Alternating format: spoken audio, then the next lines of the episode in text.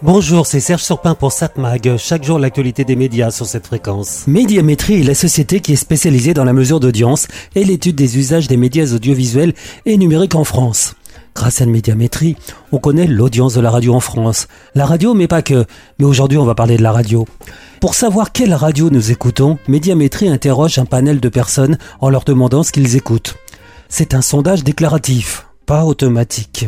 J'ai souvenir d'avoir fait partie de ce panel il y a quelques années. Je recevais un tableau à remplir où je devais indiquer quart d'heure par quart d'heure ce que j'avais écouté dans la journée. En fait, ne sachant plus trop ce que j'avais écouté, j'indiquais plutôt ce que j'aurais eu tendance à écouter, les radios que j'aimais. Nuance, c'est moins précis. Ce mode d'enquête devient de plus en plus anachronique au temps numérique, où il paraît si facile de procéder à des sondages automatiques. Les sondés portant un petit boîtier qui note ce que nous écoutons. Techniquement, c'est facile à faire. Le programme diffuse un marqueur inaudible à l'oreille humaine, ce que l'on appelle du watermarking, et tout cela est repéré par ce boîtier. Médiamétrie annonçait travailler sur cette mesure automatique, mais sa mise en place était retardée depuis une dizaine d'années. Officiellement, car la technologie n'était pas très au point. Pas au point, mais déjà utilisé dans d'autres pays. C'est pas très logique. Mais si on interrogeait en off les gens de chez Médiamétrie, ils nous disaient qu'en fait, les actionnaires de Médiamétrie faisaient tout pour reculer sa mise en place. Il faut rappeler que Médiamétrie a pour actionnaires les grands groupes de radio et télévision, et certains d'entre eux savaient qu'une mesure automatique allait remettre en compte leur classement, des radios pouvant avoir plus ou moins d'auditeurs que prévu.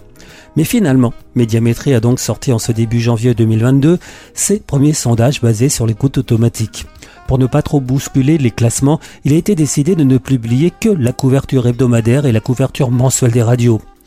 Ce qui en est ressorti, c'est que RTL serait la première radio de France, et pas France Inter, comme le faisaient ressortir les sondages déclaratifs. Autre point significatif, les radios musicales seraient beaucoup plus écoutées que prévu, notamment Nostalgie. Pourquoi? Simplement parce que les nouvelles études ne sont plus basées sur un souvenir, mais sur une réalité. Alors certains critiquent cette nouvelle étude automatique en affirmant que le boîtier n'entend pas tout, notamment l'écoute avec casque. C'est vrai, c'est un problème qui devrait être résolu prochainement.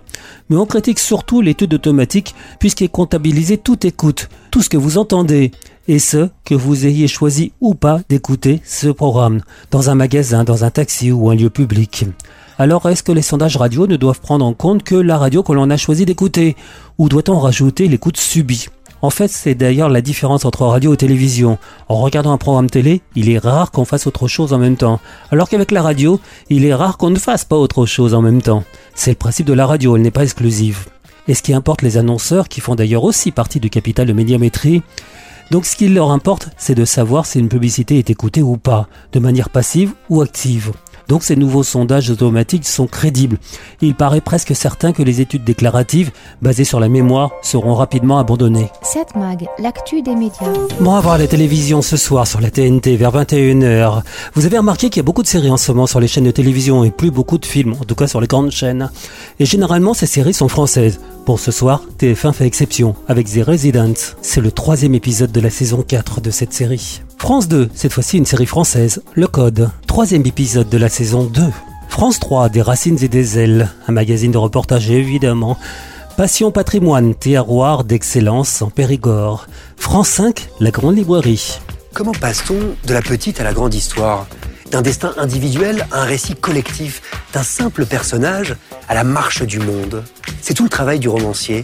Pour en parler, Pierre Lemaître, Michel Perrault, Philippe Claudel et Aurélien Bélanger. Où ça? Et dans la Grande Librairie, évidemment. La Grande Librairie, en direct mercredi à 21h sur France 5. M6, qui veut être mon associé. Arte, un film français. Mademoiselle de Jonquière, ça fait mentir sur ce que je viens de vous dire tout à l'heure. C'est un drame d'Emmanuel Mouret avec Cécile de France et Emmanuel Baird. Une veuve noble tente de piéger son ancien amant, un marquis libertin, en lui présentant une jeune femme dont il tombe amoureux et qui se refuse à lui. Si aucune âme juste ne tente de corriger les hommes, comment espérer de meilleure société? Donc ce soir Arte, 20h55, Mademoiselle de Jonquière. Mais j'aurais tendance à vous conseiller de regarder ce soir le canal 13 de la TNT, autrement dit sur LCP Public Sénat. MeToo chez les médecins. Des femmes osent prendre la parole contre les violeurs en blouse blanche.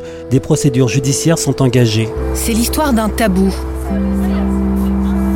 Celui de femmes violées par ceux en qui elles avaient toute confiance et qui devaient les soigner, leurs médecins.